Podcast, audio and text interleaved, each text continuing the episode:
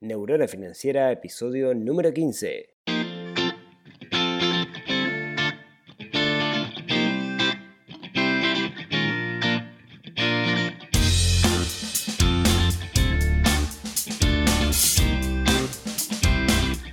Bienvenidos al podcast de Neurona Financiera, donde hablamos de finanzas personales, donde hablamos de inversión, donde intentamos dominar el sutil arte del dinero y no que el dinero nos domine a nosotros. Hoy capítulo del 10 de octubre del 2018. Muy buenos días para todos, espero que estén muy, muy, muy, muy, pero muy bien. Ya se nos viene la, primavera, ya empiezan los días lindos, los calorcitos agobiantes. Yo por mi parte soy más del frío, pero, pero se, aprecia, se aprecia los, días lindos. Hoy eh, un episodio muchísimo más técnico de lo que venimos hablando hasta ahora. Si quieren, los episodios, los últimos dos episodios fueron un caso y, algo bastante volado. Eh, que si bien yo sé que se aprecia, a veces tenemos que bajar un poco más al fierro y a lo, a lo técnico, ¿no? Y en particular hoy vamos a hablar de prestar dinero para ganar dinero. Pero, antes de, comenzar, eh, como siempre este capítulo está patrocinado por alguien que me parece que está bueno tenerlo presente, y en este caso particular, quien nos promociona es la gente de Gastón Bengochea, corredor de, bolsa. Em, hay varios corredores de bolsa en el mercado, lo cierto que, que yo cuando, cuando, empecé a invertir, que tenía muy poco dinero, el único que me abrió la puerta y, y me aceptó fue la gente de Gastón Bengochea. Ya lo he mencionado en alguna oportunidad que los corredores de bolsa por lo general trabajan con cuentas más bien grandes. ¿sí? Así que, justo está bastante relacionado con el tema que vamos a hablar el, día de hoy, con la parte de, bonos. Así que bueno, péguenle una oleada, una, oleada, no, una, hablen portugués, una ojeada al, sitio web de, Gastón Bingochea. Y si quieren entrar en contacto, mi fuerte recomendación es que hablen directamente con Flavia Sola, que es quien, quien me atiende a mí, que es excelente y atiende a mucha gente de la comunidad de neuronas financiera. Y, es muy buena contestando todas aquellas dudas que nos, que nos puedan surgir. Le quiero agradecer en particular eh, a Yolanda. Em, Yolanda es, alguien que, sigue el, podcast, que se dio la casualidad de que el otro día salía de una reunión y estaba sacando el auto del estacionamiento en Montevideo Shopping y pasó y me dijo, hola, me llamo Yolanda, yo te, te, sigo en el sitio. Eso siempre me da muchísima ilusión y me gusta mucho. Así que Yolanda, muchísimas gracias. Me hace mucho bien eso de saber que hay gente que está ahí que, me reconoce y que, bueno, que, está escuchando esto y que está preocupada por su finanza más que nada. Bien, vamos al, tema del día. Como yo les decía, yo una de las cosas que, he hecho en, mi vida es, em, he conocido gente que tiene mucho dinero, que le ha ido muy bien. Y, y, cuando logro cierto nivel de confianza, no tengo problema en preguntarles, che, ¿cómo hiciste vos plata? ¿Cómo, cómo, cómo, cómo amasaste la fortuna que tenés el día de hoy? Y he tenido un montón de respuestas, pero una vez alguien me dijo, mira, si vos querés hacer plata, la forma más rápida de hacerla es prestar plata. Y me quedé pensando, prestar dinero para ganar dinero. La realidad es que en mi cabecita, prestar dinero, yo lo asociaba a, prestamistas, ¿no? Aquello de, de película mafiosa en el cual alguien te presta plata y si no pagás te manda a los muchachos a, partirte las piernas. De hecho, eh, el otro día vi un artículo en el diario, y si lo encuentro se los dejo en las notas del programa, que hablaba de que hay una modalidad de, préstamos ahora que, viene de Colombia donde eh, se paga día a día bastante complicado y bastante oscuro, ¿no? Entonces, quiero, quiero hablar de esto y quiero ser claro de que prestar dinero es legal siempre y cuando se hagan las condiciones preestablecidas por la ley. Y nosotros vamos a pararnos sobre eso, ¿sí? Así que ojo con, con los prestamistas, digamos. No, no me refiero a ser prestamista. De hecho, nadie tiene una imagen negativa, entre paréntesis, por prestar dinero de un banco y los bancos se dedican a prestar dinero. Entonces es una concepción en realidad errónea la que tenemos de que prestar dinero es algo malo, o podemos llegar a tener, digamos, como, yo les comentaba. ¿no? Entonces intentemos partir de, esa visión no negativa de que prestar dinero es algo, algo que, que puede ser beneficioso para ambas partes. Alguien puede necesitar dinero y yo tengo dinero ocioso que se lo puedo prestar y me puede pagar por prestarle ese dinero. En el mercado en los últimos tiempos han salido instrumentos, y nosotros vamos a hablar de esos instrumentos, no de, hacerlo de forma directa, que es válido, digamos, pero, pero tengo un montón de riesgos. Entonces, hablemos de instrumentos que hay en el mercado que a mí lo que me permiten es eh, diluir ese riesgo que se puede llegar a tener. Eh, hace un tiempito, eh, ya hace un par de años, si no me equivoco, empezaron a salir al mercado lo que se llama el peer-to-peer lending o los préstamos persona a persona. Para que se entienda qué es, es una suerte de, organizaciones, ¿no? una suerte de Uber de, cierta forma en la cual hay gente que necesita dinero, hay gente que tiene dinero y lo que hace es conectar ambas partes. ¿sí? Igual que Uber, gente que tiene un auto, gente que necesita ser trasladada y Uber lo que hace es conectar a estas ambas partes y cobrar por una comisión por ese negocio. Bueno, este es exactamente lo mismo, pero con respecto a dinero. Eh, en Uruguay, mm, en su momento, digamos, estaba presta tu tasa, inversionate y sé socio. Yo de la mayoría de ellos he escribido review en el sitio, les dejo en las notas del programa los links. Tu tasa tuvo un problema que por el modelo que estaba utilizando le cayó el, Banco Central y entiendo el día de hoy que en Uruguay no está haciendo nada, pero tiene la base aquí para catapultarse en la, en la región. Em, por otro lado, bueno, creo que Presta e Inversionate están operando. Ese socio nunca lo llegué a analizar bien. Con Inversionate hicimos, hicimos meetups y es una plataforma que, está buena porque en realidad vos no le prestás dinero a una persona, sino es lo que se lo prestás a varias personas. Entonces se diluye bastante el riesgo. ¿Qué es lo que te venden ellos?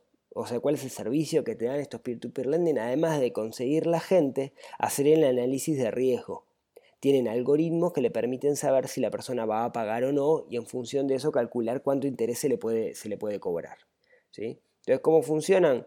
Básicamente yo veo pedidos de dinero, me anoto esos pedidos de dinero y elijo un, margen, o me lo dice la plataforma, el margen que yo quiero cobrar. En caso de incumplimiento, cada una lo maneja distinta. Hay algunos que intentan levantar, digamos, la deuda, otros lo que hacen es terminan vendiendo la deuda más tarde u otros no hacen nada, ¿sí? Pero si les interesa, mm, les recomiendo que le peguen una, mirada. Esto es lo que tiene que son, como decía, préstamos personas a, a persona.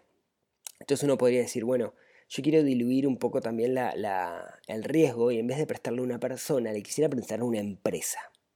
¿Qué existe ahí? Bueno, Existe una plataforma que ya lo he comentado muchas veces porque soy muy, muy afín a ella, eh, que se llama Mi Cheque. ¿sí? Pueden buscar en micheque.uy. Tiene dos patas, digamos. ¿Cuál es la pata? Imagínense que ustedes el día de mañana em, reciben un cheque de una empresa, pero es un cheque diferido y necesitan la plata ahora. Entonces pueden descontar ese cheque por medio de la plataforma. Pero también le permite a ustedes, si son una empresa, hacer un cheque diferido al portador, digamos, y venderlo a un interés mucho menor que lo que les va a dar un, banco. Quiero decir, esto es una forma de pedir préstamos muchísimo más económico y es una forma de fomentar la pyme. Para mí, para inversor, yo lo que hago es comprar un cheque diferido, un cheque que es una promesa de, de pago en e, X cantidad de tiempo. Y lo compro por un valor menor que el valor del cheque. ¿Qué quiere decir? Si hay un cheque de 10 mil pesos para dentro de un mes, yo lo puedo ir y comprar hoy por 9 mil pesos, por ejemplo. Entonces dentro de un mes lo cobro y gané mil pesos sobre esa operación. Bueno, entonces mi cheque lo que hace es recibir cheques, valga la redundancia, de pymes, de, empresas en realidad, no de, personas, sino de empresas, que se le puede hacer un análisis crediticio. Y ellos de hecho lo hacen y es parte del servicio que te ofrecen. Hacen un análisis que te da una predicción bastante acertada si van a pagar o no van a pagar. Entonces, a mí como inversor me sirve. De hecho, conozco gente que, hoy su segundo sueldo lo tiene gracias a invertir en mi cheque. Porque es súper seguro, porque aquel que no, no, paga un cheque diferido, digamos, puede terminar preso. ¿sí? En Uruguay al menos es súper seguro. Es una plataforma que la verdad que yo la, la súper recomiendo. Entonces es bueno para tanto para la pyme como para, para el inversor. ¿sí? Entonces dijimos, tengo préstamos a personas y, y esto préstamo a empresas y, es una forma de ganar dinero prestando dinero. Pero vamos a, dar un saltito más. ¿Cómo más yo puedo prestar dinero?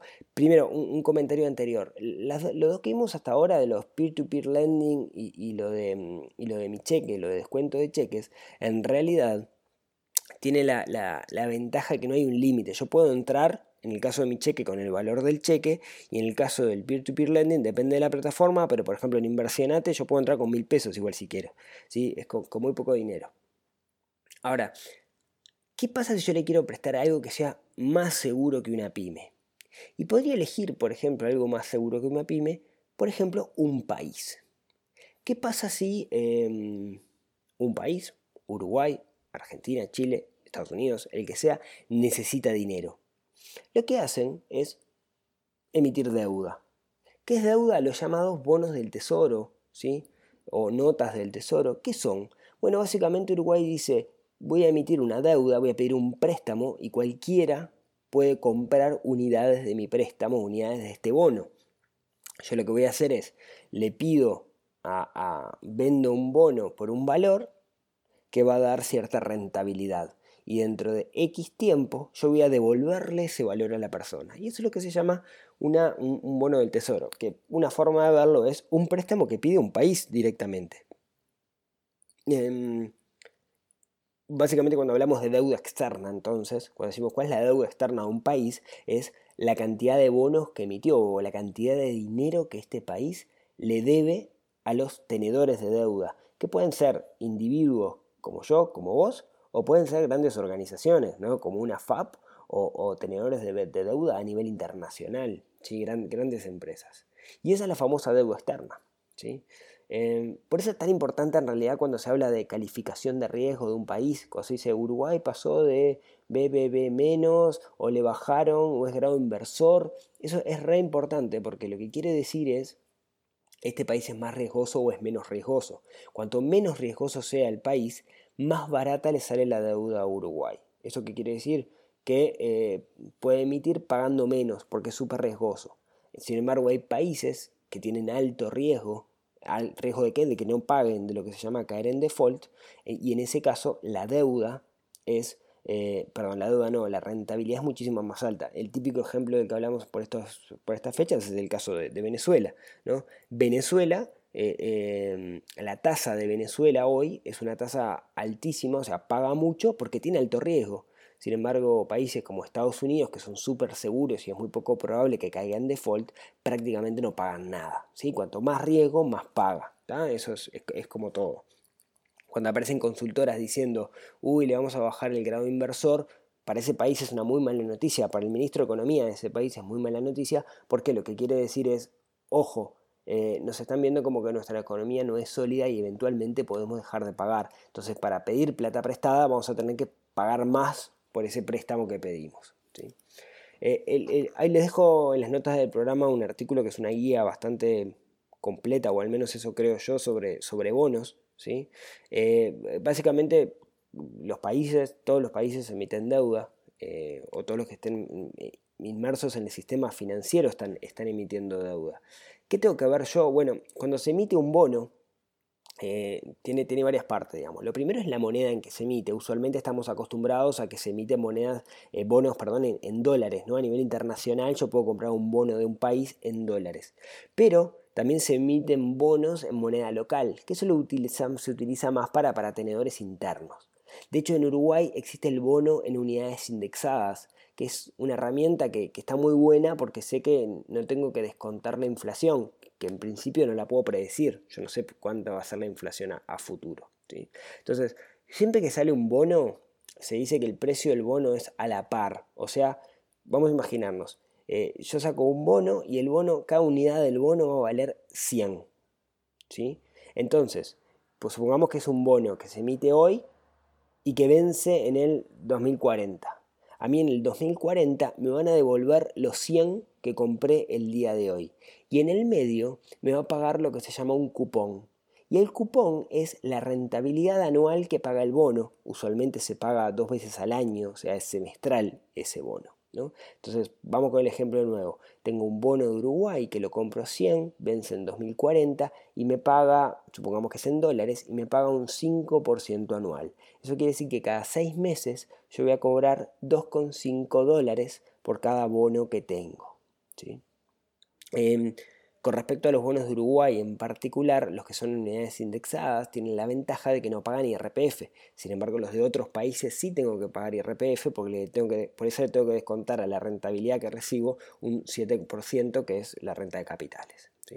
Ahora bien, algo bien interesante es, ok, yo compro este bono a 100, que es un bono que lo voy a tener hasta el 2040, pero ¿qué pasa si yo necesito la plata antes? Si antes yo no, no puedo aguantar hasta el 2040, realmente la necesito antes. Me lo puedo sacar de arriba el bono, en lo que se llama el mercado secundario. O sea, se lo puedo vender a otra persona, como yo, o un inversor, que quiera comprar ese bono.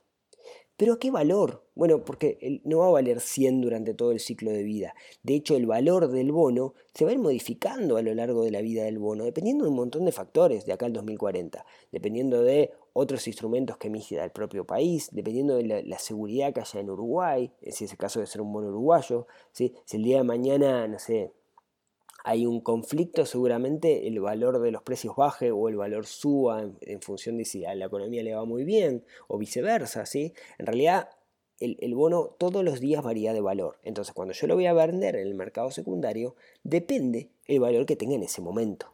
que ya te digo, puede ser eh, más o menos. Para intentar entender esto, entonces, cuando nosotros vemos una, tabla con, con, con los precios de los bonos, lo que dice es lo que se llama el TIR. El TIR, ¿sí? Lo que tiene es el valor, o mejor dicho, lo que yo ganaría con ese bono si me quedo con el bono hasta el final del periodo, cuando vence el propio bono. Pero me da una idea más acertada de cuál es la rentabilidad que tiene ese bono. ¿sí? Porque, porque la verdad que el cupón no lo es porque el valor de 100, lo que se llama la par, se da solamente en el momento que el bono abre. Después es otro valor, empieza a jugar el mercado, la oferta y la demanda y, lo que pasa y, se, termina, se termina modificando. ¿sí? Em, otro detalle particular con respecto a los bonos, que es bien interesante que no puedo ir con 50 pesos y comprar un bono. Ah, realmente necesito tener un capital. ¿Quién pone el límite de capital? Bueno, cuando hay emisiones, por lo general se pide bastante dinero. Eh, en las emisiones que yo he visto últimamente, por ejemplo en bonos de unidades indexadas, se piden 100.000 eh, unidades indexadas, que son unos 400.000 pesos. Sin embargo, eh, hay corredores de bolsa, como es el caso de Bengochea, que lo que hace es te lo divide, entonces vos puedes entrar con hasta 10.000 unidades indexadas, que son unos 40 mil pesos más o menos el día de hoy. Eso te hace muchísimo más accesible el poder llegar. ¿Sí? Obviamente, como para, poder entrar con esto necesito un, intermediario, como yo decía, y ese intermediario te cobra una comisión. Y es importante tener presente cuál es esa comisión para poder calcular la rentabilidad neta que me da. Eh, es, bien interesante el tema de los bonos. ¿sí? Hay como, eh, los bonos es lo que se llama renta fija. A diferencia de la renta variable que son las acciones. Hay escuelas de inversión que dicen, preocupate de los instrumentos de renta fija cuando en realidad vos necesites mucha seguridad. Y, cuando sos joven anda por instrumentos de renta variable, porque en realidad los instrumentos de renta variable eh, vos puedes arriesgarte un poquito más. Em, eso lo dejo a criterio de, cada uno. En algún momento puedo hacer un, podcast justamente hablando de, ese tema.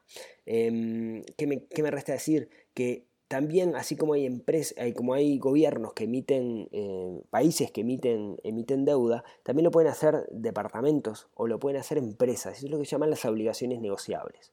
Una obligación negociable es más o menos lo mismo, pero en, vez de ser eh, un Estado el que lo hace, un país, Puede ser un departamento o puede ser propia una empresa, no sé, con ahorro, por ejemplo.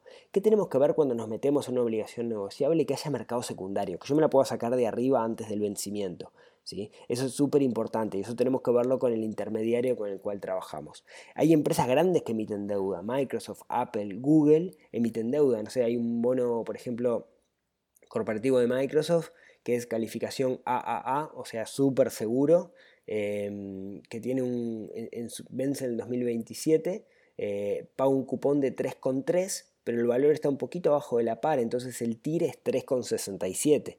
¿sí? Realmente hay muchas opciones en el mercado. ¿Qué es lo que no hay? No hay un, tablero así disponible con, con, con, todos los bonos que existen, digamos. Entonces ahí lo recomendable siempre es Em, que trabajen con un, intermediario que les pueda pasar las listas de, oportunidades que hay. Yo por lo pronto saben que tengo el servicio de alertas.neuronafinanciera.com, que ahí cuando yo me entero de algo que me parece a mí que es una buena oportunidad, se los mando para que ustedes lo analicen. ¿sí? Así que si no están suscritos, alertas.neuronafinanciera.com. Entonces, les decía, los bonos entonces pueden ser bonos del Estado o pueden ser bonos privados, bonos corporativos, ¿no? lo que se llama emisiones corporativas, obligaciones negociables. Como le decía, en todos estos casos, entonces lo que estamos haciendo es prestar dinero, ya sea se lo prestamos a personas, se lo prestamos a pymes, se lo prestamos a países o se lo prestamos a grandes corporaciones. Por lo general tiene un costo hacer una emisión de obligación negociable, entonces una empresa chica no lo puede hacer, a menos que haga una emisión privada. De hecho, hace poquito eh, la diaria quiso hacer una emisión privada y el Banco Central dijo, no, esto es una emisión pública y, les recomplicaron un poco la vida porque los costos ahí son, son, son más elevados. Entonces, esta es una forma de prestar plata y ganar, ganar plata a partir de, los intereses que se generan por ese, por ese préstamo.